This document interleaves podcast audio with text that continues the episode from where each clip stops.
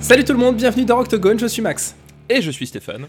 Rocktogone, c'est la liste ultime des meilleurs albums qui font du bruit de 1970 à 2020. Chaque semaine, une année en jeu et deux albums pour la représenter. À la fin, un seul gagnant et un seul perdant. Cette semaine, direction 1999. Stéphane, est-ce qu'en 1999, tu faisais déjà la fête comme si c'était en 1999 ben, Je faisais complètement la fête comme si c'était en 1999, effectivement. Oh, très très bon, très très bon. T'as la ref, Michael Jackson Mich Michel Jackson. Michel Delpech, non. Peu importe. Euh, 1999, alors avant de commencer à citer les albums, 1999, clairement c'est une année sur laquelle on aurait pu faire limite l'intégralité de la saison de Rocktogone. Oui, oui, effectivement, c'est une année un peu chargée. Voilà. Voilà, c'est une année chargée, une année charnière. C'est une des plus grandes années euh, du rock, en tout cas une des plus, enfin peut-être l'année la, plus folle des années 90 vraiment beaucoup trop d'albums à citer, je vais pas pouvoir tous les faire. Donc je vais commencer par euh, des, des, chouchous euh, peut-être un petit peu moins exposés, mais que vraiment j'adore dans le gros son. Je pense à Title of the Record de Filter.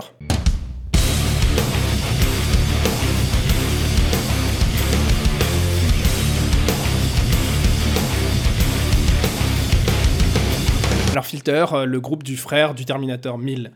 T-1000. Ah, d'accord, ok. voilà. Ou euh, de, de l'agent qui a remplacé Mulder dans X-Files. on ne connaît pas le nom, personne connaît son nom, en fait. Jet Bon, bah voilà, mais oui, mais oui, mais bon. Désolé. 1999, Neon Ballroom de Silverchair. Oh là, qu'est-ce que j'aime Silverchair, qu'est-ce que j'aime cet album. Et, euh, j'aurais pu le défendre aujourd'hui. Et qu'est-ce que tu l'as pas choisi Je l'ai pas choisi parce que. Non, je peux pas le dire, sinon ça va être un spoiler pour l'épisode euh, suivant. Ah, d'accord, ok. je, n'ai rien dit.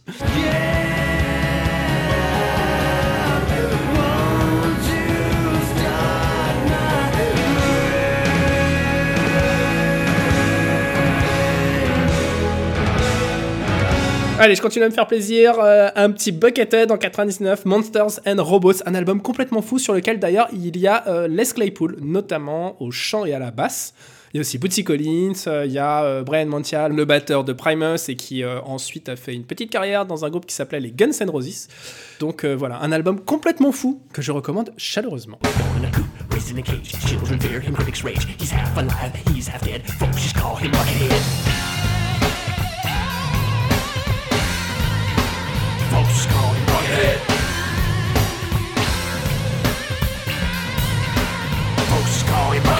1999 justement, puisque je parlais de Les Claypool, euh, bah, il y a l'album Antipop de Primus. Eh Primus eh oui. en France. On les appelle Primus en France. Hein. Je crois qu'on les appelle Primus, effectivement. parce que parce que parce que c'est quand même vachement mieux comme ça. Mon album préféré de Primus euh, Antipop, donc, qui euh, part sur une direction un petit peu nouvelle à ce moment-là dans sa carrière, avec notamment à la production des gens comme Tom Morello de Rage Against the Machine ou Fred Durst de Limp Bizkit. Il y a aussi Tom Waits qui est en invité sur l'album. C'est un album très très différent de ce qu'il faisait euh, précédemment. Hyper mieux produit accessoirement. Ça les a vraiment propulsés sur une nouvelle, une nouvelle scène, une nouvelle galaxie, un nouveau public.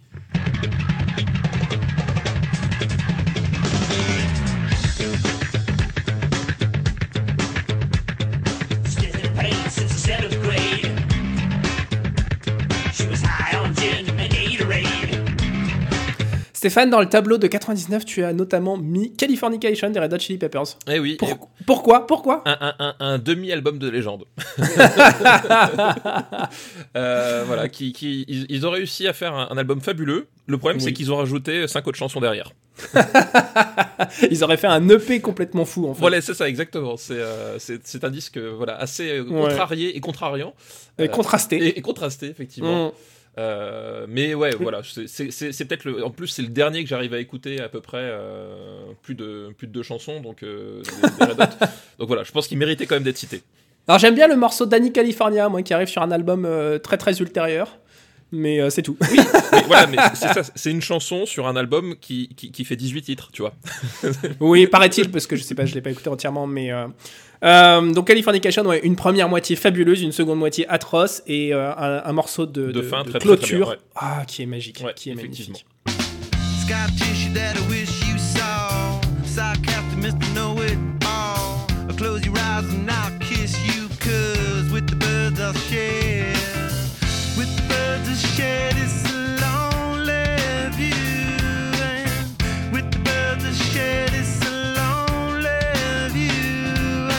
1999, c'est aussi le premier Muse que tu avais mis dans le tableau, Stéphane, Showbiz. Eh oui, Showbiz, effectivement. Parce que tu es un grand, grand fan de Muse. J'étais un grand, grand fan de Muse.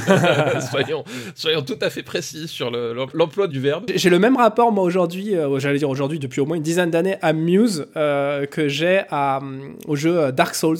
C'est-à-dire que Ah oui. je, je- je m'acharne, je continue à m'acharner pour aller jusqu'au bout du truc. Je vais, pour Muse, je vais voir les concerts systématiquement, j'écoute tous les albums, à chaque fois, je me dis, mais c'est pas possible, qu'est-ce que c'est devenu nul Je vois ce que Bref. tu veux dire. Mais donc, euh, ouais, Showbiz, euh, moi, je suis pas fan de Showbiz. Bah moi j'aime euh, j'aime beaucoup Showbiz. Bah, il est prototypal à pas mal de, de- voilà il y a certaines chansons qui sont vraiment anecdotiques, mais Mm. euh, il y a des trucs assez assez fabuleux. Enfin moi j'adore la, la chanson titre notamment et puis Oui. euh, Muscle Museum aussi qui euh, voilà il y, a- Ouais. il y a deux trois chansons qui sont quand même vraiment super.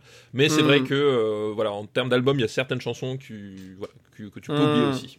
C'est un peu le même syndrome que Californication. hein. Il y a la moitié à jeter et la moitié qui est excellente. Ouais c'est ça ouais c'est un peu c'est un peu ça. Ouais, c'est comme ça.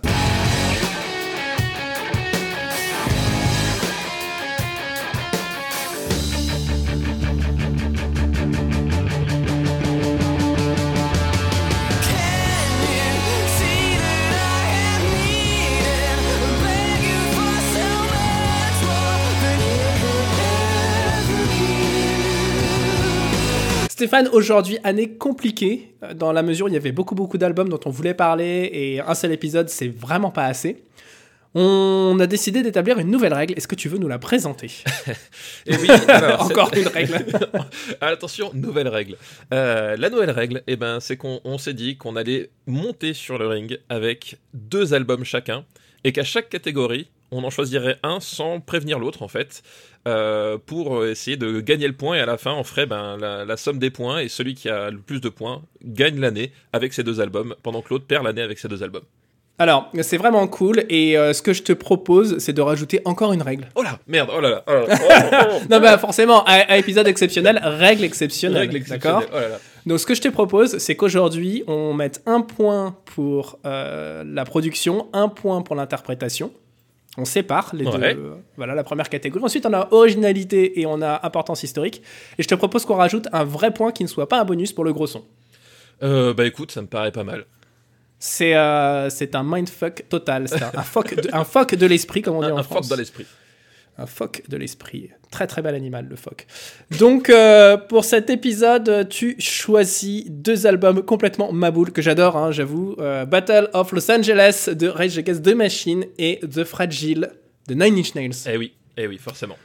Tu n'y vas point par quatre chemins. Ah bah non, non, en même temps, je, je me suis dit, quitte à, quitte à débouler sur le Roctogone euh, en, en mode euh, tag battle, autant y aller avec, euh, avec des poteaux sûrs, quoi. Très bien. En ce qui me concerne, il y a- je crois qu'il n'y a pas vraiment de surprise sur mon premier choix. hein. je vais prendre Significant Other de Limp Bizkit, qui est un album que j'adore par-dessus tout. Et donc, je vais mettre Make Yourself d'Incubus à côté, un album que j'aime par-dessus tout. Voilà. Allez, c'est y part.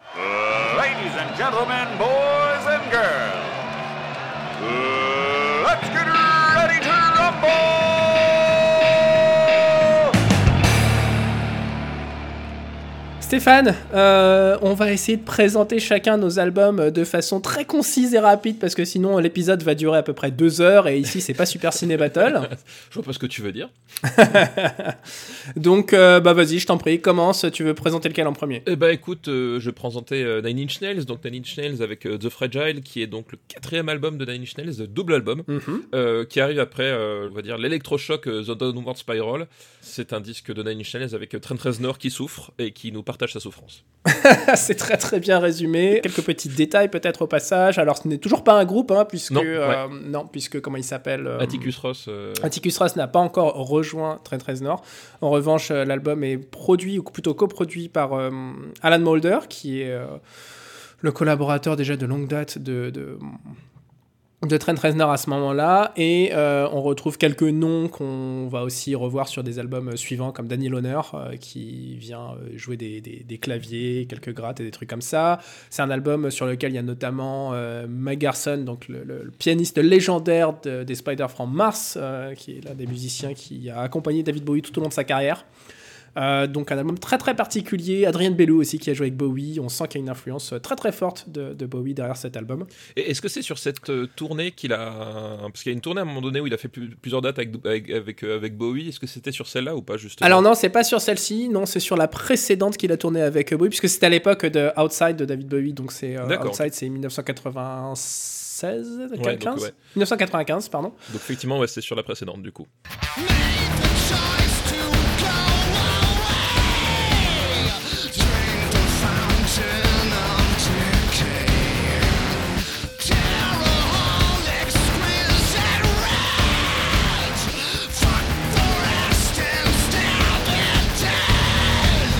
Ça c'est ton premier album. Ton second album, c'est lequel? Battle of Los Angeles, donc cette fois-ci le troisième album euh, de nos amis des Rage Against the Machine, mhm. euh, voilà, qui ont toujours la rage contre la machine, qui fait la synthèse finalement entre les deux premiers albums.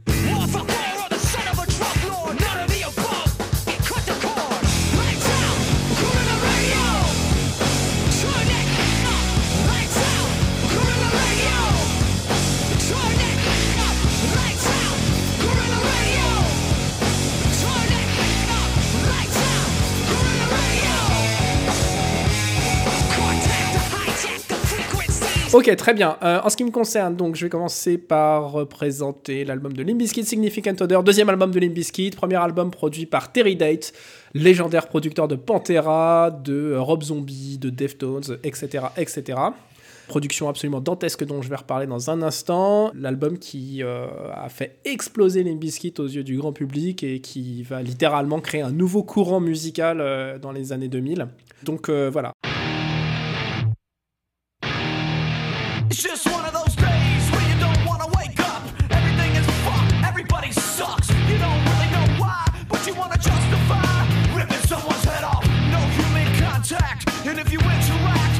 is on contract. Your best bet is to stay away, motherfucker. It's just one of those days.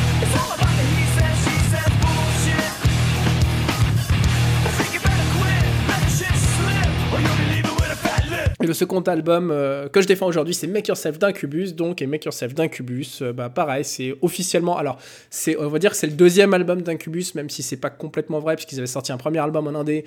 Ensuite, ils ont sorti un EP chez Sony. Ensuite, ils ont sorti Science. Et ensuite, ils ont sorti Make Yourself. Donc, techniquement, ça serait le quatrième album enregistré par le groupe. Mais on va dire dans les albums complets, euh, sur des, sortis sur un label, c'est le deuxième. Euh, production également assez dantesque. Et pareil, c'est l'album qui a propulsé euh, Incubus sur, sur la, la, grande scène, on va dire. Donc avec leur premier, leur premier single en radio qui, qui, ont explosé les charts, etc. etc. Et nouvelle dimension pour le groupe.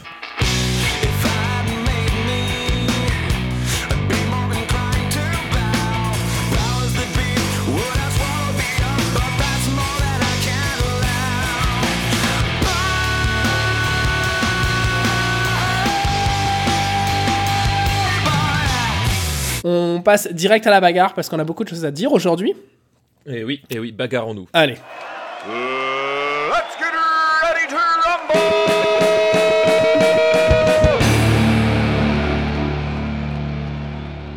Stéphane, le premier point aujourd'hui, euh, épisode un petit peu spécial, ça va être la production.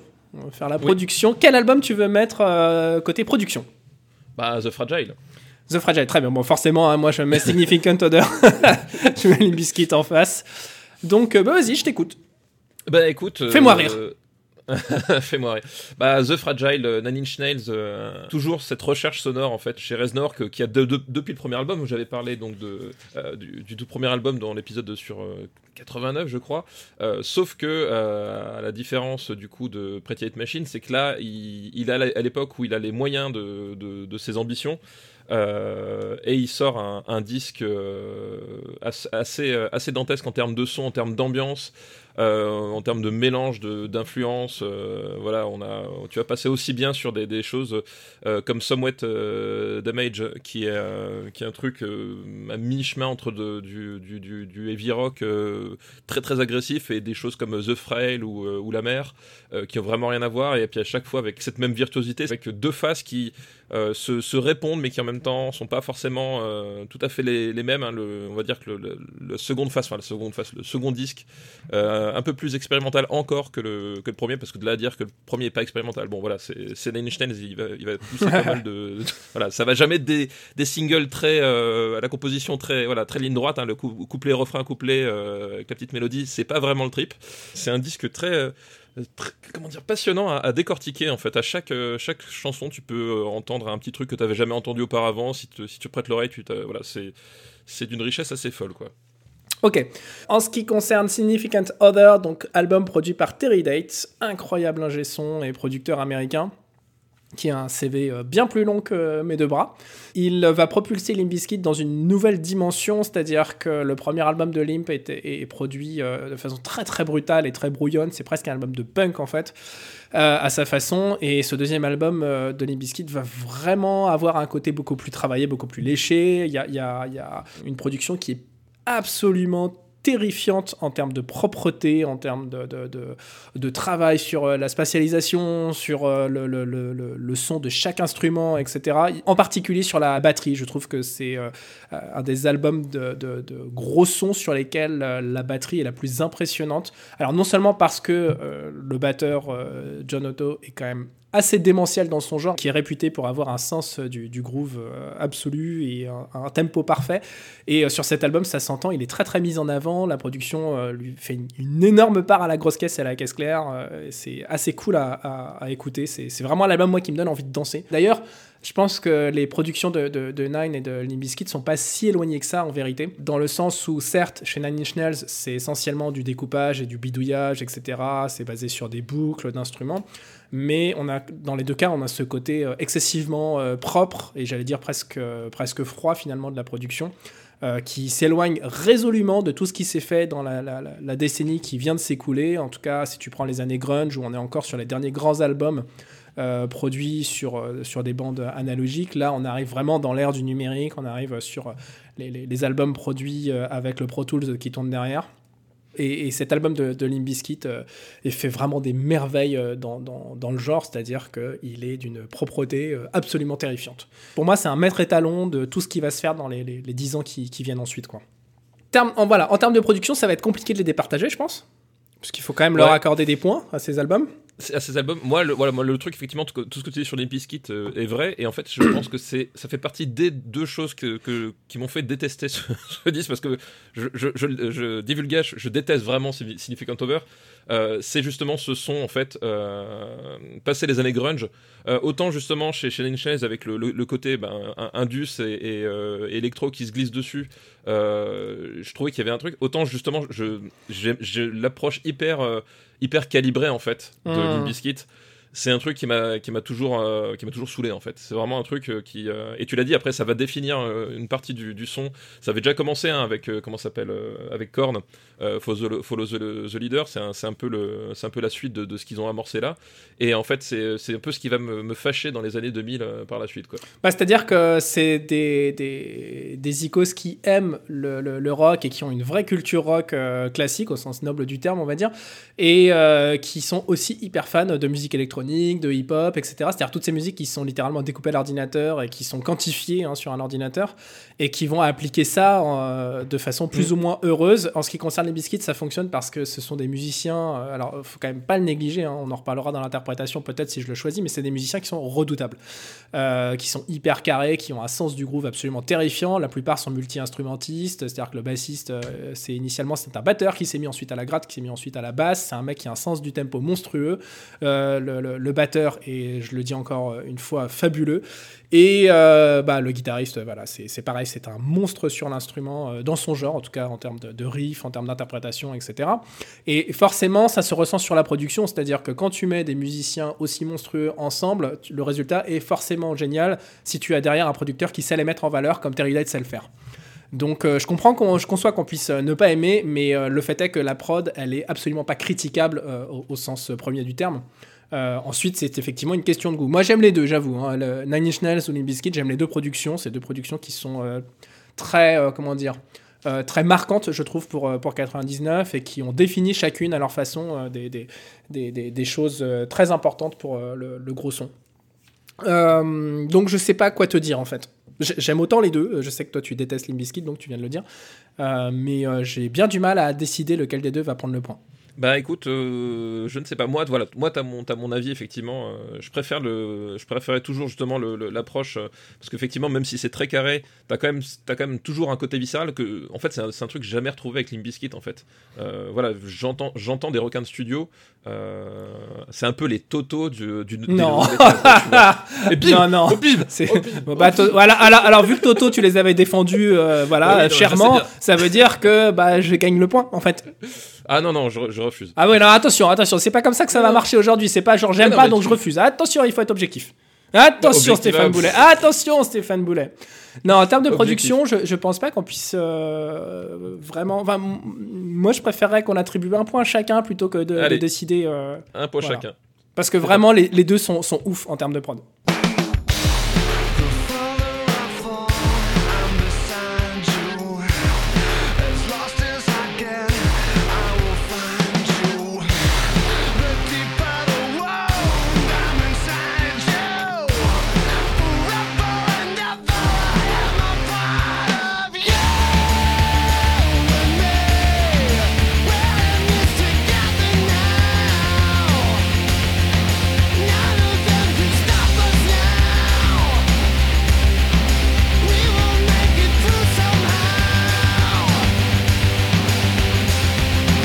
N'est pas coutume. Le deuxième point, c'est l'interprétation et tu décides de mettre quel album dans la balance. Ou est-ce que tu veux que peut-être que moi j'annonce en premier?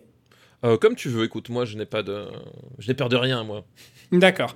Euh, bah écoute, interprétation, moi je vais mettre Make Yourself d'Incubus, ça va de soi. Bah moi je vais mettre euh, Battle of Los Angeles de Red Against the Machine. D'accord, c'est parti. Ok, et eh bah euh, vas-y, je t'écoute. Bah Battle of Los Angeles, euh, voilà, les Rage Against the Machine. Euh, peut-on peut-on dire du mal de ces de ces musiciens et de ces Alors oui, on peut tout à fait dire du mal parce que je, n'aime pas du tout le batteur de Rage. Je trouve qu'il est vraiment pas bon. Ensuite, en ce qui concerne Zach de la Rocca, il est quand même hyper limité, même s'il fait très bien ce qu'il fait. Bon, ça fait déjà trois albums qu'on sait qu'il fait très bien ce qu'il fait, mais c'est hyper limité. Donc en termes d'interprétation, c'est potentiellement critiquable. Et, et voilà, c'est déjà pas mal. Bah, moi, moi j'adore Brad Wilk, justement, le batteur de Rage. Euh, c'est effectivement pas un batteur euh, ultra technique. Enfin voilà, c'est pas un, un Dave Lombardo euh, en, puissance, mais j'adore vraiment son groupe, j'adore ce qu'il apporte au, groupe. Et puis Zach de la Roca, pour moi, c'est une voix, une voix absolument unique qui, qui, fonctionne encore à, fond les ballons sur ce, sur ce disque-là, quoi. Hmm. Alors, si on doit parler de voix unique, forcément, je vais parler de Brandon Boyd, le chanteur d'Incubus, qui a, a, sans doute la, la, la plus belle et la plus, euh, pas forcément la plus impressionnante voix de, de tout ce lot de groupes euh, de, de, métal nouveau, on va dire.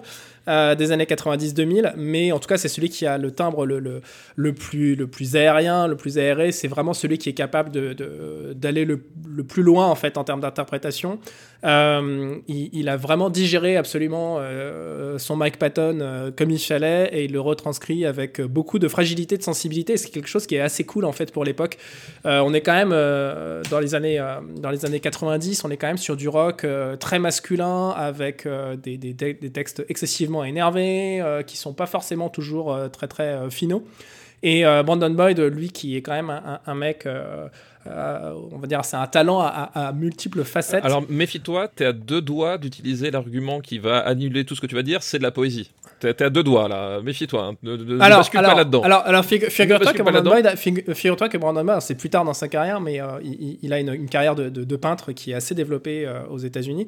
Et euh, il a notamment écrit des recueils de poésie, effectivement. Euh, bah alors, non, mais il a un côté un peu, un peu gourou, un peu, euh, un peu new age, etc., euh, qui, qui met euh, pas mal en avant aussi dans sa carrière euh, dans la- par la suite.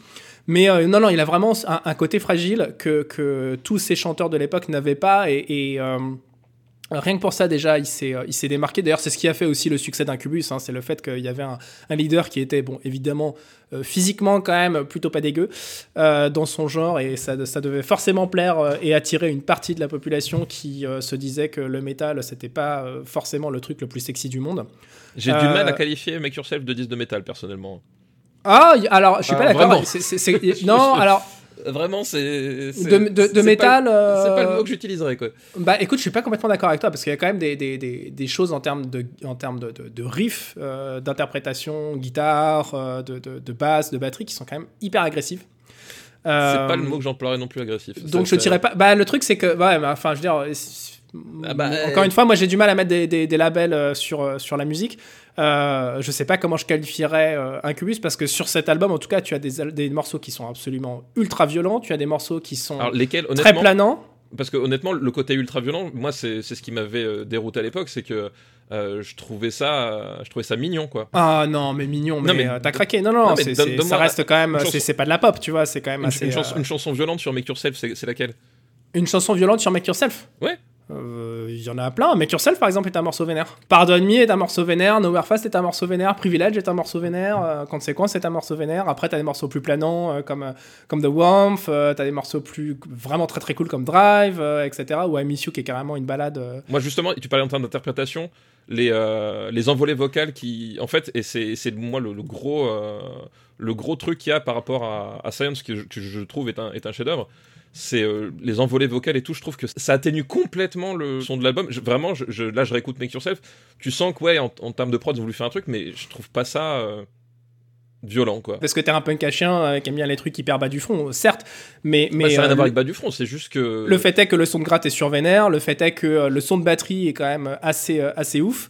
on Euh, parle pas et, du son, euh, là. Je... Non, non, mais bah forcément, attends, si tu veux définir un- une musique euh, avec un label, t'es obligé au bout d'un moment de parler de son. Si tu veux me parler, tu me dis ouais, c'est pas du métal, moi je te dis si, le- la gratte c'est carrément des grattes euh, métal. Ah, je, ouais, ouais, on sera Bien pas sûr que si. Je, je, je trouve pas ça vénère du tout, quoi. Et, et d'ailleurs, le, le, le son de Make Yourself, le son de gratte de Make Yourself est quand même beaucoup plus agressif que celui de, que celui de, de, de, de Rage Against the Machine, Ah non, mais non, qui reste un son euh, assez, assez crunchy, euh, assez, euh, assez Led Zeppelin dans l'esprit. De toute façon, ça a toujours été l'approche de Tom Morello. C'est pas un mec qui fait, euh, qui, Bah, je- oui, mais alors, qui mais ça- empile des couches de gratte. Bah oui, mais justement, mais, alors, coup, mais, c'est- à- mais ça, c'est le problème, c'est justement, c'est ça le problème, c'est qu'effectivement, tu sens que c'est des couches de, de gratte empilées, c'est pas, c'est pas, la- c'est pas la, la- la puissance juste d'un mec qui, qui, qui, avec son instrument. Et c'est moi, c'est ça qui me, tu vois, c'est genre, ok, c'est un, c'est- un truc où le, le volume est, est- est fort, mais pour moi, c'est un pis-aller, quoi. Je trouve pas ça violent et je l'ai. Pis-aller. Ouais. bah oui. Excuse-moi Bon, ok, alors, alors, de toute façon, on est sur l'interprétation. Euh, là, on est en train de jouer un petit peu sur les mots parce que euh, tu, tu veux absolument avoir le dernier mot.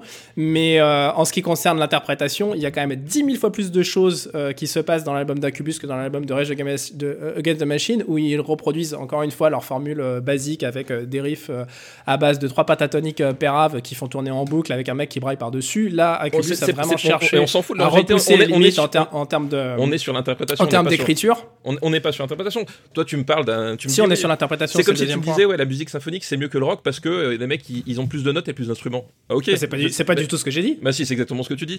Tu- Mais c'est abs- absolument pas ce que je viens de dire, non. Si, si, c'est exactement ce que tu dis. Je te dis juste que l'écriture est beaucoup plus euh, intelligente chez Incubus que chez, euh, que chez Rage Against the Machine. Bah, c'est pas le point écriture. Enfin, je, veux dire, c'est. Bah, l'interprétation. Bah, l'interprétation, tu peux interpréter. Enfin, à ce moment-là, tu t'es t'es interprète, t'es écrivain. Enfin, auteur et interprète, c'est deux, deux métiers Alors, différents. En ce qui concerne euh, la basse, je pense que c'est un secteur sur lequel je peux quand même euh, avoir mon mot à dire, contrairement à toi. En ce qui concerne la basse, elle est déjà 10 000 fois plus intéressante, intelligente sur Incubus que sur euh, Rage Against the Machine. Ça, c'est le premier point. La batterie, pour moi, il n'y a pas de débat entre les deux. C'est-à-dire que le batteur José Pacias d'Incubus a, un langage qui est beaucoup plus développé et un son qui est vachement plus intéressant que celui de, de Brad Wilk.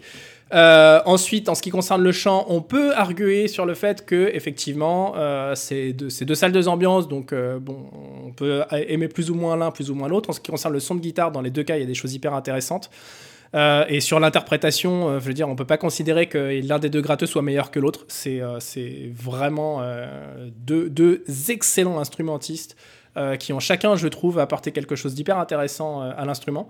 Euh, et il reste euh, pas grand chose derrière à, à- à comparer. Donc euh, là encore, on est un peu sur des questions, j'allais dire, de goût plus que de, de, d'objectivité. En fait, moi, c'est un, c'est un disque qui me touche pas, Make Yourself, en fait. Oui, non, mais on s'en fout que ça te touche ou Bah pas. non, en fait, on n'est bah, pas là bah, pour dire j'aime, j'aime pas. c'est- Tu vois ce que je veux C'est dire le but de l'interprétation. Oui, non, mais je veux dire, ok, toi, toi, ta méthode, c'est balancer des, des, du, du- du jargon que personne ne va comprendre. Ok, c'est c'est- c'est Personne façon. ne va comprendre. C'est pas parce que c'est pas parce que t'as pas d'éducation que personne va comprendre, Stéphane. Voyons. Toi qui es prof, tu dois le savoir, ça. Oui, bah juste, non mais bref. C'est juste au bout d'un moment l'interprétation, l'interprétation, ça sert, euh, ça sert à provoquer quelque chose. Moi, Make Yourself, c'est un album qui ne provoque rien du tout. Oui, mais je veux dire, ça c'est. même pas de la haine, hein, on c'est est, juste, euh, on est d'accord que- que c'est hyper subjectif. Oui, mais on parle de musique là. Et donc, On, on parle d'interprétation. À un moment donné, c'est pas parce que tu as une gamme vocale euh, plus étendue qu'un autre que tu vas être un meilleur interprète. Je veux dire, à ce moment-là, euh, tu, tu peux, tu peux dire oui, bah Patrick Fiori, il a une super voix. Bah ouais, mais non.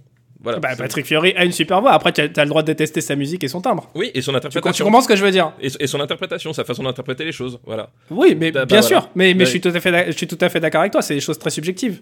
Euh, oui, bah oui, j'avais dit le contraire. Moi, je dis point pour les deux. C'est ce que je dis. Eh ben écoute, point pour les deux.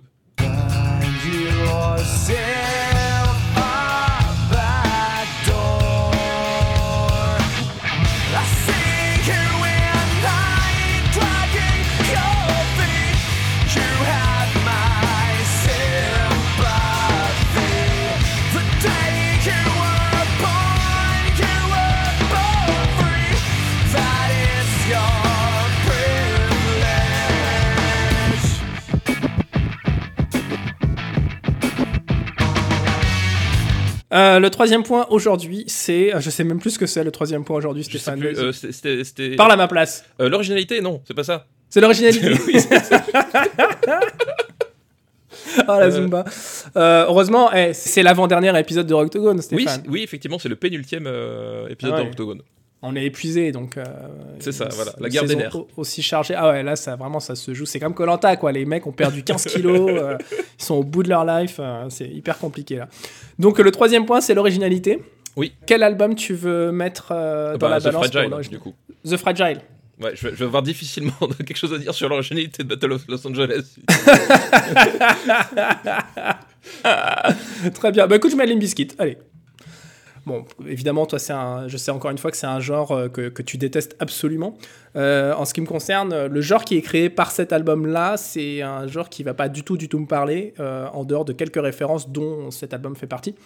Et je trouve que c'est quand même quelque chose d'assez puissant, en fait, de- un album qui définit un, son et qui définit une génération. Il y en a pas quand même tant que ça. Et j'ose dire que, que Significant Other est le Nevermind de sa génération. Ça a coupé ou t'es toujours là non, et non, c'est c'est juste. euh, je- C'est ton cerveau qui a dit non mais là c'est plus possible monsieur. Faut que ça cesse. là, je, voilà, je, je, je te laisse, euh, je te laisse euh, avec tes paroles. Je, je n'ai rien à Et d'ailleurs, à à- d'ailleurs pour dire à quel point c'est le Nevermind de la génération, c'est que Fred Durst a un tatouage du visage de Kurt Cobain euh, sur le bras. Ah putain. Ouais. Euh, oui, d'accord. Euh, comment dire euh, le, truc, c'est que moi j'ai du mal à, à voir. euh, pour moi, c'est juste une, une une de ce que faisait Incubus, de ce que faisait Korn, même de ce que qu'avaient posé les bases des, des, Red Hot Chili Peppers avec juste une prod différente. En fait, pour moi, c'est juste des mecs qui ont capté le, le sens du vent et qui, qui s'achètent un producteur euh, euh, pour aller dans, dans ce sens-là, en fait. Alors non, déjà, je pense pas que Follow the Leader ait influencé Limp Bizkit de quelque façon que ce soit parce que Limp avait si. déjà son son, euh, avait Ah, déjà son alors, son alors, bien avant. ça, ça, pour le coup, objectivement, si, parce que Non, euh, objectivement non. Ils bah ont si. pas le même producteur, ils ont pas, ils ont pas le même, euh, ils ont pas la même approche du son. euh, Enfin non. Limp Bizkit, ils ont pu refaire leurs albums, c'est parce que le gratteux de, de Korn les a découverts et leur a filé des contacts en fait pour aller enregistrer leur album. En fait, alors c'était plusieurs membres puisque c'était Fieldy et, Monkey et Ed, donc les deux gratteux, et le bassiste qui allait se faire tatouer chez à Baskerville chez Fred Durst, dans son, qui était tatoueur à l'époque, et qui leur a filé une cassette de, de démo. Et du coup Korn ils ont fait, mais attends, du coup c'est mortel et, et c'est par ce biais là que euh, qu'ils ont pu euh, qu'ils ont pu euh, faire le, ouais sauf, sauf, qu'on parle d'une maquette qui arrivait bien avant Follow the Leader et Follow the Leader est le premier album de Korn dans lequel il y a cette dimension hip hop qui commence à être intégrée avec justement des features de rappeurs avec un son qui, qui commence à être quantisé à l'ordinateur etc forcément ils avaient un batteur qui était à la ramasse donc il a bien fallu un moment ou un autre le, découper pour en faire quelque chose d'à peu près écoutable. Et Limp Bizkit avait déjà créé ce son avant sachant que Fred Durst contrairement à, à, à Jonathan Davis Fred Durst il avait vraiment le hip-hop dans le sang et, euh, il s'est allié à ses potes qui étaient euh, plus des rockers et des métalleux pour faire, euh, pour faire les biscuits.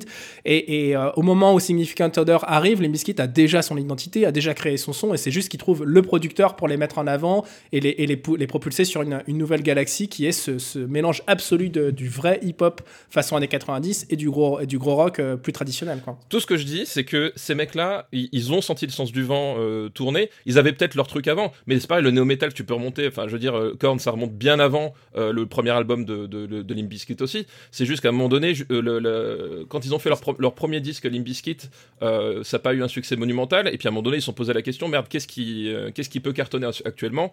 Et eh ben, ils ont, ils ont écouté Follow the Leader, quoi. Ils, ils ont repris la formule. Ah, alors, c'est vraiment. Alors, je suis désolé de t'interrompre, mais c'est complètement faux ce que tu dis. C'est pas du tout, du tout, du tout la vérité. Vraiment. C'est faux en fait. Il y a, y, a, y a, absolument. D'ailleurs, si tu regardes les timelines, la première démo de, de Limbiskit c'est 94. Mais on ne parle pas de la première démo, on te parle de cet album-là. Tu, tu, tu, vas pas, tu vas pas, pas, me dire que cet album il est composé en 94 Mais je suis bien d'accord, mais le fait est que cet album il n'a pas été composé en réaction à Follow the Leader, c'est complètement faux. Non, ce que je te C'est impossible en fait, c'est impossible. Juste, juste en termes de production, c'est impossible en fait. De temps de production, c'est pas possible. Bien sûr que si. Moi je dis pas qu'il a été composé en réaction, je dis juste qu'à un moment donné. Ah si, c'est ce que tu dis justement, mec. Non. Bah, tu viens, tu viens de le dire trois fois, tu veux que je te mette le replay ou quoi? Mais non, écoute ce que je te dis. Je te, dis juste que les mecs, ils, avaient leur son, ils avaient leur truc, mais à un moment donné, quand ils ont fait leur nouvel album qui, qui est sorti après Follow the, Leader, ils se sont posé la question merde, comment est-ce qu'on peut, on peut aller plus loin? Et enfin, pour moi, c'est une évidence que les types, ils se sont dit merde, euh, ce disque-là, faut qu'on qu'on marche dans, dans, ses pas. Euh, ils ont, mais c'est vraiment le truc, ils, ils avaient leur son avant, et euh, ils, ont, ils ont juste repris ce qui, ce, qui, ce, qui, se faisait. Je dis pas que l'album était euh, composé en réaction, juste que quand ils sont rentrés en studio, ils ont vu ce qui cartonnait et qu'à un moment donné, euh, c'est ça qui a influencé leur truc. Tu, tu penses sincèrement que des, des, des mecs de ce niveau euh, et, oui. je veux dire, on, on, met Fred Durst à part parce que je, je veux bien c'est pas, grave, c'est pas grave. Bah attends, mais je peux juste parler ou pas? Non mais non mais c'est bon, j'ai compris ce que tu veux dire, mais c'est pour, pour, moi, je, je, vois aucune originalité là-dedans, dans, dans, dans, des, dans, des, dans des sons qui, qui se faisaient. Euh, c'est juste effectivement la, très poli, très poliché, mais je vois aucune originalité. Alors vas-y, sors-moi des albums qui sonnent comme ça en 99, même en 98, même en 97. Bah, faut follow the leader et puis euh, puis Science, tu vois, enfin je ne serais. Mais Science, il sonne pas du tout comme ça, mec. T'as craqué ou quoi? Bah Science ils sonnent comme ça, mais en mieux, quoi. Mais ça, mais ça, c'est, pas du tout la même musique, en fait. Bah, c'est, c'est, pour moi, c'est très très proche, si. Mais c'est pas du tout, c'est pas du tout la même, c'est pas du tout la même optique. C'est pas du tout la même optique. Le, côté hip-hop avec les, avec les gros riffs, les, les, choses comme ça, euh, voilà, c'est, c'est, euh, c'est, c'est juste ce qui, ce qui. Mais où est-ce que t'entends, où est-ce que t'entends du hip-hop sur Science? Bah, c'est pas ça du hip-hop. Science, euh, ils utilisent des platines, ils utilisent plein de trucs aussi. Enfin, je veux dire, c'est mais c'est pas parce qu'ils utilisent un mec qui fait du scratch que, ça, que c'est du hip-hop. Enfin, je veux dire, c'est quand même deux choses très différentes. Euh, Limbiskit, sur cet album, ils utilisent carrément des, des, séquences euh, rythmiques, ils utilisent. Euh, euh, Il y a des, des, vrais rappeurs qui viennent, qui viennent poser des, des, freestyles sur certains morceaux. Il y a des morceaux où il n'y a même pas de guitare. Enfin, on est, on est bah, plus du tout sur la même optique. Bah, Korn aussi, il faisait, ça. Enfin, je veux dire, voilà, enfin, pour moi, c'est juste l'album. Mais Korn le faisait quand? Mais sur Follow the Leader. Mais Follow the Leader, il sort en quelle année, mec? Il sort, il sort l'année d'avant. Mais est-ce que, est que tu crois sincèrement que déjà. Euh, oui, alors, oui, je crois, ça, bien, sûr, bien sûr que c'est la même mouvance, bien sûr que c'est la même mouvance, évidemment, puisque c'est des gars qui avaient un peu plus ou moins, on va dire, les mêmes influences. je suis d'accord, mais c'est pas pour autant que les albums sonnent pareil. J'ai pas dit qu'il sonnait pas. Quand tu mets, quand tu mets Follow the Leader d'un côté, Follow the Leader, ça reste un album de, de métal hyper vénère. On, euh, Significant Order, c'est un, un, album de, de, de rap rock. Euh, qui sont, on n'est on est pas sur la même approche, on est sur un truc de groove, on est sur un truc euh, très dansant, etc. On est vraiment sur une autre approche. Quoi. Moi, moi j'entends aucune originalité dedans, vraiment, honnêtement. Bah, alors, alors, ok, où est-ce que t'en entends sur Inch Nails, mec? Bah, Inch Nails, t'as tout le, t'as tout le côté mélodique que t'as, que, qui faisait pas avant, rien que ça. Ah bon, il faisait pas du côté mélodique. Il y, a- il y a absolument pas de morceaux euh, qui sont mélodiques sur euh, genre Hurt par exemple. Ça te dira absolument rien. T'en as jamais entendu Si. parler de Hurt. Si, Ok. mais, mais, Donc mais dans, là- dans là, le genre, tu racontes du bullshit. Toi, tu te places quand même assez bien en fait là. Non, mais je- on a déjà passé pas mal de temps, je, je saurais pas quoi dire. C'est, juste que. euh, voilà, je, je saurais pas quoi dire. non, mais vraiment, ça me. Voilà, ça me. Stéphane Boulet, voyons. Non, pas toi. non. Mais si, si. Pas si. après tout ce qu'on a traversé ensemble. Non, non, mais Tu je. peux pas me faire ça. Non, non, non, mais c'est si, si, si, si. Bah écoute, tu sais quoi, dans ce cas, on s'accorde pas de points sur celui-ci. ok, franchement, puisque, non, parce que j'ai pas envie que tu sois vexé ou que Non, tu, euh, tu arrêtes de parler. Je veux dire, moi, mon but, c'est quand même qu'on en discute. Donc si tu veux plus en discuter, on s'accorde pas de points et on se dit, ok, très bien, il y en a pas un qui est plus original que l'autre et plutôt que s'accorder des points, on va considérer que les albums sont pas originaux pour un clou et qu'ils euh, méritent pas des points. Voilà, et on passe, au, troi- on passe au quatrième point, importance historique.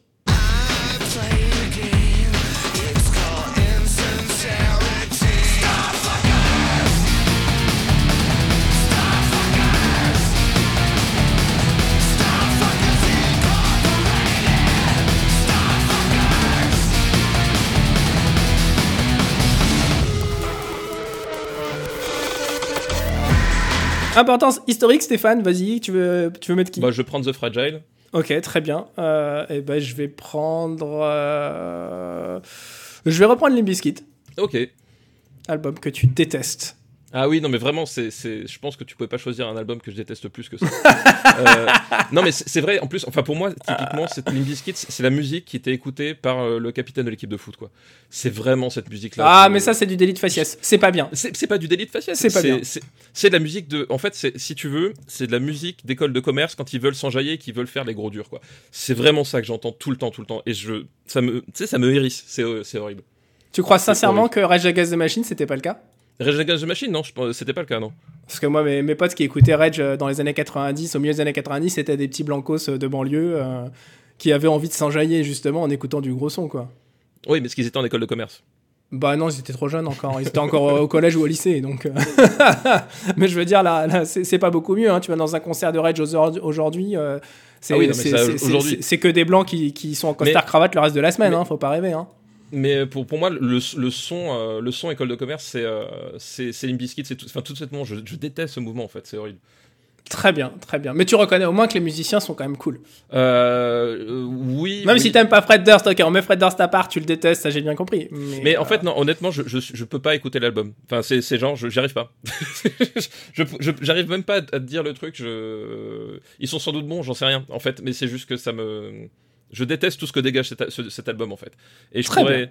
Alors, je sais pas, est-ce qu'ils ont bossé dans d'autres euh, dans d'autres projets? C'est ça la question, du coup. Je sais pas du tout. Est-ce qu'ils ont bossé dans d'autres projets? Oui. Est-ce Euh, que. Bah a une grosse carrière solo avec euh, pas Ouais, mal d'albums euh, à, à son nom et Fred Durst, lui, il tente euh, Ah non, non, mais non, mais ça. de ça- faire du cinéma comme il peut. Non, mais c'est- juste, voilà, c'est c'est trop chargé. bon, importance historique. euh, Ah, tu sais quoi? Je vais changer importance historique. Je vais prendre Make Yourself. D'accord, ok. Tu permets? Fais comme tu veux, oui. Non, je sais pas. Ça te pose un problème Non, non, non, euh, aucun, aucun, aucun problème. Ok. Donc le, le quatrième, cinquième point, on en est déjà où là? 1, 2, 3, quatrième point. Ok. Donc le quatrième point, importance historique. Stéphane, toi tu pars sur, euh, tu m'as dit, Nine Inch Nails. C'est ça. Encore? Eh oui, encore. Waouh, Euh, c'est- ambitieux quand même. Bah, c'est ambitieux. Ah, Écoute, euh, donc je change d'avis, je prendre Make Yourself euh, pour euh, la simple et bonne raison que Make Yourself euh, est donc un, un- un album qui a permis à, à Incubus de devenir un, groupe de rock mainstream, et je sais que c'est un, mot que tu détestes, Oui. mais c'est devenu un groupe de rock mainstream à ce moment-là, et surtout ils ont permis à tout un, nouveau public qui n'écoutait pas forcément de, de, de, de rock des années 90, de grunge, etc., de découvrir quand même les grosses guitares, les grosses batteries et les concerts où ça pogote, et c'est quand même vraiment cool pour ça. Et ils ont plein de morceaux qui sont arrivés sur euh, Rocksmith, sur Rock Band, sur Guitar Hero, etc. et euh, ça, c'est quand même hyper cool comme argument. Je, je- je sais qu'il s'est, alors il s'est vendu, euh, je crois qu'il s'est vendu genre à, à 4 millions d'exemplaires, un truc comme ça dans le monde. Dans tous les cas, il s'est vendu plus que le, le Nine Inch Nails, malheureusement pour toi, mais ça sera pas forcément un argument aujourd'hui. Celui qui s'est le plus vendu des albums dont on parle, c'est peut-être euh, le Rage Against the Machine. Ah, pas. Faudrait vérifier. En tout cas, je sais que l'album de Limbiskit, il a, il a vraiment pulvérisé les charts. Euh, et euh, j'aurais pu le choisir, ça aurait été beaucoup plus facile euh, juste pour dire bah ouais, mais regarde, il s'est vendu à 7 millions d'exemplaires donc il est plus populaire. Mais l'album d'Incubus, ouais, il a, il a un, truc assez cool qui, qui, fonctionne toujours aujourd'hui et qui fait que bah, 20 ans après, l'album continue de leur permettre de remplir des, des grandes salles. Donc voilà, pour le groupe, ça a été vraiment un immense tournant dans leur carrière. Bah pour, euh, pour Nine Inch Nails, The Fragile, c'est, euh, ça fait partie des. Euh, aujourd'hui encore, c'est, le, c'est l'un des albums les plus joués en live. Ouais. c'est vraiment un album qui, qui, est, qui est incontournable, qui effectivement a beaucoup moins bien marché que The Downward Spiral, qui est le. En tout cas à l'époque, le, le, pic commercial de Nine Inch Nails. Euh, qui était, je pense, était battu derrière hein, avec Wiftif à mon avis. Alors le, le, le, morceau qui c'est le qui a, a, été, je crois, le plus populaire de, de Nine jusque maintenant, si je dis pas de bêtises, ça va être Closer sur Downward Spiral. Bah oui, oui, oui, forcément. Parce qu'il il, a pas eu de single vraiment fort en fait, The Fragile. Non, mais alors The Closer, déjà, enfin Closer déjà, il y, y, a eu, il y a eu deux choses. Il y a eu le, le clip qui avait euh, énormément tourné et qui était un clip super euh, super zarbi euh, qui avait marqué énormément de monde à l'époque mm. avec voilà Tintin Reznor qui flotte dans, des trucs super glauques. Et puis Closer c'est aussi le, le, générique de début de Seven en fait oui. Euh, tout simplement. Ouais, euh, bien sûr, bien sûr. Euh, mais là, du coup, The Fragile, effectivement, c'est pas, c'est pas un succès commercial, c'est même un, considéré comme un, comme un échec commercial. mais avec le temps, c'est devenu un album qui est devenu vraiment un classique pour le, pour le groupe, pour les fans. Euh, qui s'imposait sur la sur la longueur. Et puis euh, argument historique de poids euh, la chanson Somewhat Damage c'était une des chansons qu'il passait à Guantanamo pour torturer les prisonniers les prisonniers de Guantanamo et voilà et ça en termes d'importance historique je pense que c'est c'est balèze quand même. Ouais, alors il doit y en avoir sûrement plein d'autres, hein, des morceaux. Il doit y avoir du Metallica, il doit y avoir du Rage Against the Machine, il doit y avoir. Mais c'est vrai, c'est vrai, c'est vrai. Comme quoi, comme quoi, tu vois, ils mettaient pas du Limp Bizkit pour torturer les gens, donc euh, ah bah non, ça te fait un argument de moins. La, convention de Genève euh, a certaines, euh, certaines choses un peu voilà. Alors c'est la torture, mais pas complètement. c'est ça, c'est soyez sympa. Espèce de monstre. ouais, donc ouais, c'est quand même le gros flop, je pense, de, de Nine Inch Nails. Hein. Je, je, crois que c'est son album le moins vendu à 13 Nord. Euh, le moins connu. Euh, après, il a pris des risques. Hein, c'est son album. Euh. C'est marrant parce que sur l'épisode précédent de Octogone, on parlait de Like Clockwork, qui est vraiment presque un album solo de Josh Homme. Et, et, Nine Inch Nails n'est pas en soi vraiment un groupe. En tout cas, aujourd'hui, ça l'est plus ou moins, mais à l'époque, ça ne l'était pas. Et, paradoxalement, ça aurait pu être un album sorti sous la bannière Trent Reznor plutôt que Nine Inch Nails, ce Fragile. Il a vraiment un truc très personnel que les albums précédents, je trouve, n'ont pas. C'est peut-être ce côté, justement, il a été composé essentiellement euh, autour du piano, il est, il est beaucoup plus euh, léger. Euh, Trent Reznor a tendance à plus se livrer sur des choses, sur, sur, c'est bête, mais sur sa fragilité en fait. non mais c'est voilà, enfin je veux dire, c'est bête à dire, mais, mais il, il s'expose littéralement en fait sur, sur cet album, alors que les albums précédents c'est plus de, de, la violence et de l'agressivité. Il est énervé, et là il commence à se dire ouais en fait je suis énervé, mais regardez, je ne suis qu'un homme quoi. C'est comme sur le port-salut, c'est écrit dessus. non, mais alors, alors attention, parce que depuis tout à l'heure, on, s'écharpe, on rigole et tout ça. Mais euh, c'est un album fabuleux, hein, The Fragile. Vraiment. Euh, c'est pour moi, il, mérite largement sa place au panthéon du gros son. Euh, donc je suis, je suis complètement d'accord avec toi, mais après en termes d'importance historique pure, euh, face à, Make Yourself, il n'a pas créé quelque chose pour, euh, pour Trent Reznor de suffisamment fort. C'est pas l'album qui va le faire exploser auprès du grand public, ça c'est déjà l'album précédent. C'est pas non plus l'album qui va le faire exploser auprès du très très très très grand public. Ça c'est malheureusement c'est la BO de Social Network. donc donc voilà, il n'a pas de il a pas de tube évident et en termes d'importance historique peut-être pour Trent Reznor éventuellement mais encore c'est discutable. Là où Incubus, il a, marque quand même un point, je pense. Ouais, non, effectivement, euh, effectivement, tu, mm. tout à fait.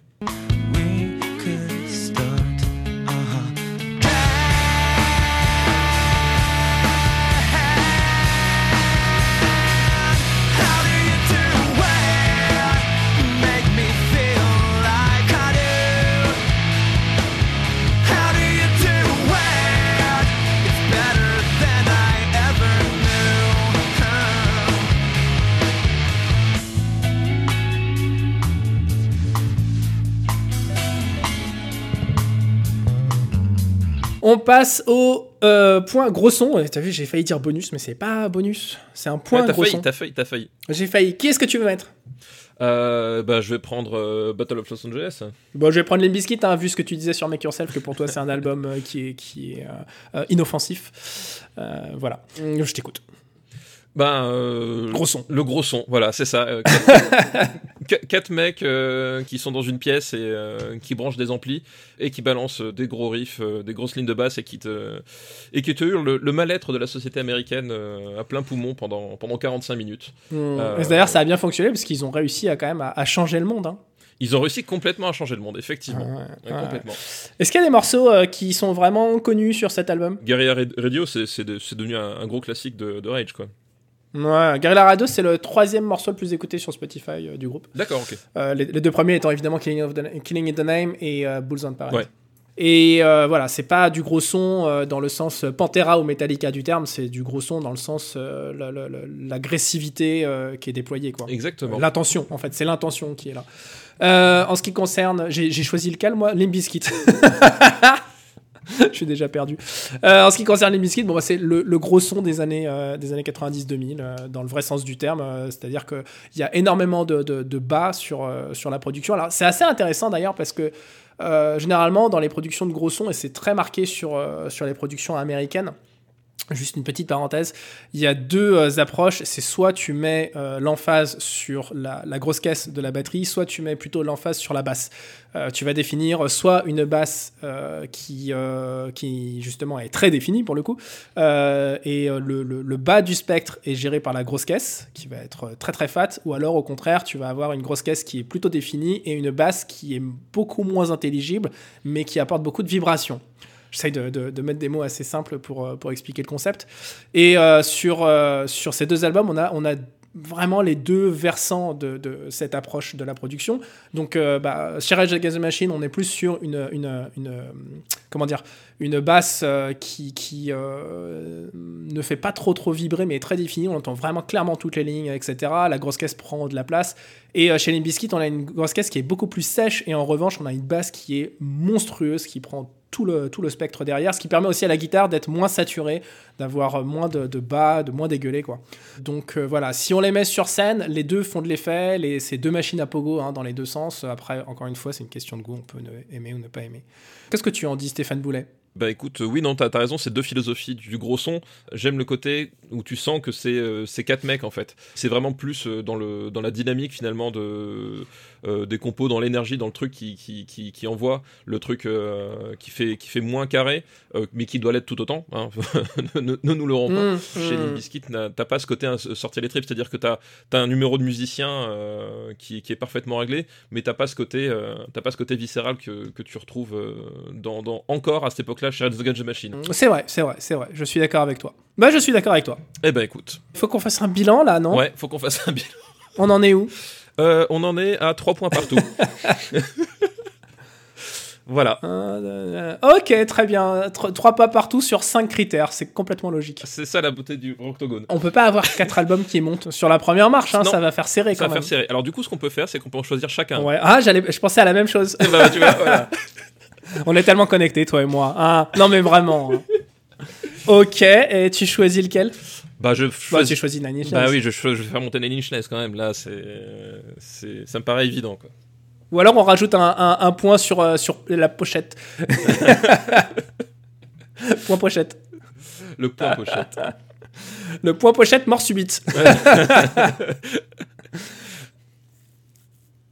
Alors, Euh, ouais, non, point pochette, je vais perdre. Point non, je pochette, pense, je pense que c'est, beau qu'on en fasse monter chacun. Voilà. Tu vois, à, à- à la fin, on se retrouve au- au- autour du feu et on se réconcilie. On se réconcilie, voilà. C'était, euh, c'est, c'est Mm. ça la beauté du truc.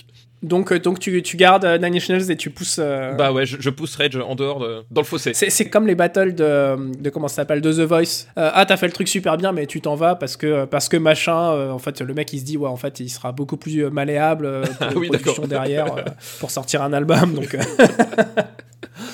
Donc euh, voilà, ah, c'est effectivement peut-être que c'est plus facile de travailler avec Trent Reznor qu'avec euh, Zach De La Rocca. Ouais, ouais, bah oui. Demande à Tom Morello. c'est ça. Euh, ok, de mon côté, Ah, bon, allez, je vais, tu sais quoi, je vais te faire plaisir et je vais garder Make Yourself. Ah, mais non, mais tu peux choisir ce que tu veux. Moi, du moment que Nine il il est sur la, la marche, moi ça me va. hein. Non, c'est comme ça que tu vois les choses Ouais, c'est comme ça que je vois les choses. Choisis. Ok, bah je choisis les biscuits. Bah, Allez, je choisis les oui. biscuits après tout. euh, Je sais que ça te fait plaisir. ça me fait plaisir. On, on met un, un morceau de chacun de ces deux albums alors. Effectivement, on met un morceau de chacun de ces deux albums. Donc voilà, les albums de gros sons de 99, euh, on est donc d'accord que c'est The Fragile de Nine Inch Nails et Significant Odor de Limp Bizkit. Eh ouais, bien, bien malheureuse- malheureusement. Et bien heureusement pour moi, je suis ravi, ces deux albums euh, qui sont très très importants pour moi. Comme toujours, retrouvez notre play Spotify, Deezer, augmenté chaque semaine de deux titres tirés des albums que nous venons de défendre. Stéphane, pour représenter The Fragile, tu choisis. C'est difficile hein, de choisir un titre sur un double album. C'est super difficile, euh, surtout quand. Est-ce que tu vas choisir celui qui était le morceau qui était utilisé dans, dans le trailer de 300 de Zack Snyder? C'est moche que tu fais. Alors ça, alors ça, alors ça vraiment, euh, vra- vraiment, Max Besnard, c'est le genre de choses. euh, voilà, je, c'est- ce n'est pas digne de toi. Voilà.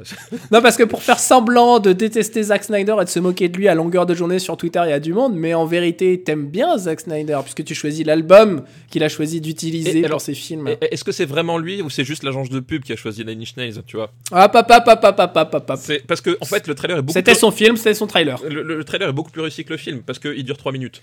Donc euh, je pense que. Euh, mais c'est surtout, c'est surtout que dans le film, quand le morceau arrive, c'est absolument génial. Le passage, c'est le, passage où, euh, où, euh, où Gérard Butler euh, dit au messager Force Sparta et qui lui met un, grand coup de pompe dans, Dans le, thorax et qui le pousse dans, la fosse. Mais non, Et c'est t'as ce morceau de, de, de Fragile qui sort, qui arrive, et ça fonctionne trop bien, quoi.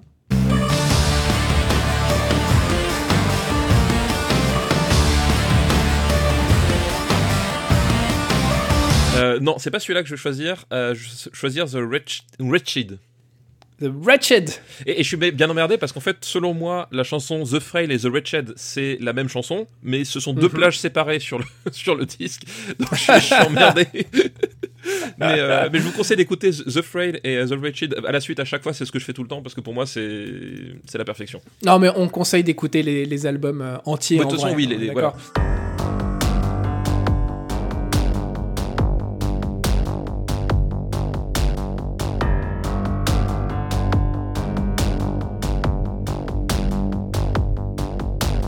Et puis bah moi je vais choisir Nobody Like You qui est euh, un morceau un petit peu à part sur l'album et euh, sur lequel il y a en invité Jonathan Davis euh, donc de Korn et euh, Scott Weiland de Stone Temple Pilots.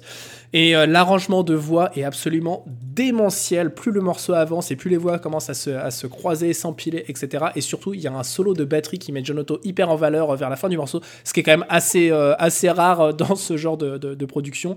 Te dire tiens on va caser un solo de batterie à un moment euh, dans le morceau et euh, qui met en valeur quand même ouais, John Otto, euh, batteur extraordinaire, qui, je précise, sur scène est réputé pour ne pas utiliser de click-track et de, métronome dans son casque.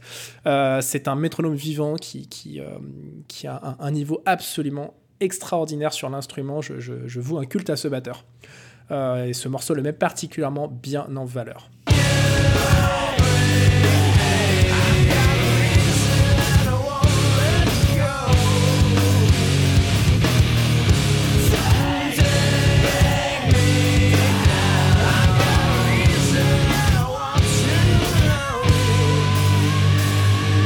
Bonne écoute, partagez tout ça. Merci de répondre la bonne parole, tout ça, comme d'hab. hein, on est à votre tour. Quel est sur vous le meilleur album de gros de, euh, 1999 Euh, On se retrouve sur le Discord du RPU pour encore euh, quelques semaines, puisqu'on arrive euh, au bout bientôt de Rocktogone.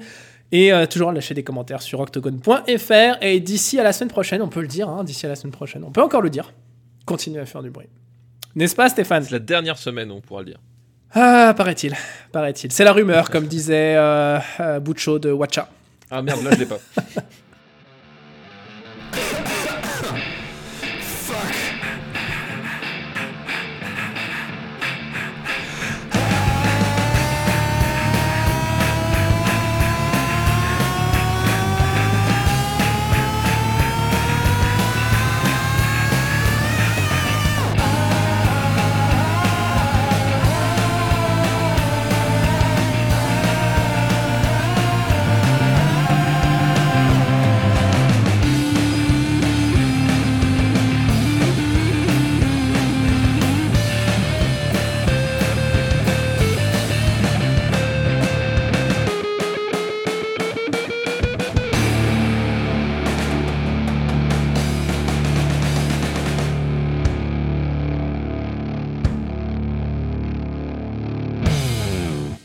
On est là pour quoi On est là pour enregistrer un podcast. Podcast, quel est ce concept?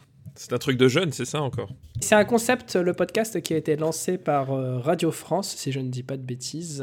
C'est un programme de type euh, payant, exclusif à une plateforme de diffusion en streaming. hein. Ah, ça a l'air bien. ça a l'air super. ça, ça a l'air super. ah, vraiment, ça. Wow. Et qui est totalement anti-piratage. Oui, com- voilà, voilà. C'est important. Oui, parce que nous, on est contre le piratage légalisé. Voilà. Oui, ah oui. oui, voilà. Ne légalisons pas le piratage avec les podcasts. Voilà, effect- effectivement. Ah. Le RSS. Écoute, euh, comme dit Mylène Farmer, fuck them all. Une production RPU.